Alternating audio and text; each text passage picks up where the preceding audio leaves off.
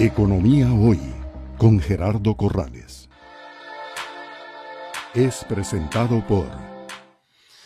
Bien, eh, estamos en medio del año 2022. Eh, localmente el Banco Central ha manifestado que después del crecimiento sorpresivo para todos del 7.6% del año 2021, se espera que en este año 2022 la economía siga creciendo menos, pero siempre crecimiento 3.9%.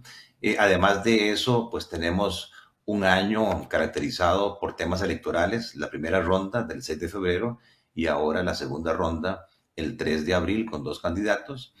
Y pues a nivel mundial eh, tenemos inflación, los bancos centrales cambiando su política monetaria, recogiendo liquidez para hacerle frente al crecimiento de los precios y lamentablemente eh, la situación de guerra de Ucrania y Rusia. Eh, siendo esto así, eh, Arturo, ¿cómo están viendo ustedes el 2022 y cómo se preparan sus principales retos de este año?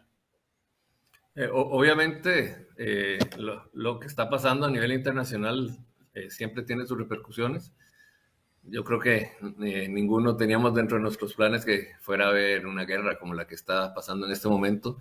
Y los enfoques eh, de esto, obviamente, nos obligan a, prever eh, cosas que vayan a pasar.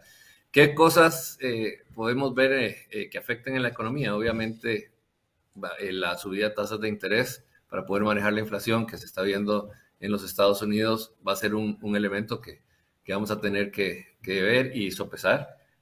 también, el, y, eso eh, desgraciadamente cuando suben las tasas de interés, lo que hace es que no todo el mundo tiene el acceso a poder eh, llegar y pagar un, crédito. Y entonces eso reduce un poquito la, la, la, demanda y, en ese sentido nos toca llegar y analizar bien eh, qué, elementos y qué proyectos tenemos que seguir. Independientemente de eso, Gerardo, nosotros vemos por la situación que tenemos nosotros, por la situación de del país que queremos ayudar en la reactivación de la economía. Y en ese sentido, eh, nosotros vamos a seguir dando eh, pasos eh, adelante en apoyar el crecimiento del crédito responsable y vamos a estar en todos los proyectos que el país vea como elementos importantes para, para reactivar la economía. Sabemos que viene un nuevo gobierno, va a tener nuevas ideas, va a tener nuevas iniciativas y eh, nosotros vamos a estar eh, dispuestos a, independientemente del gobierno que sea, apoyar eh, para reactivar el, porque aquí es donde vivimos y donde queremos tener nuestra mejor, nuestra mejor apoyo para que la situación mejore en general.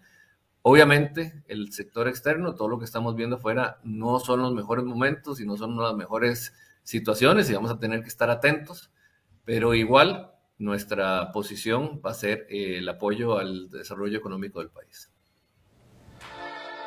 Es presentado por Economía Hoy, democratizando la educación financiera.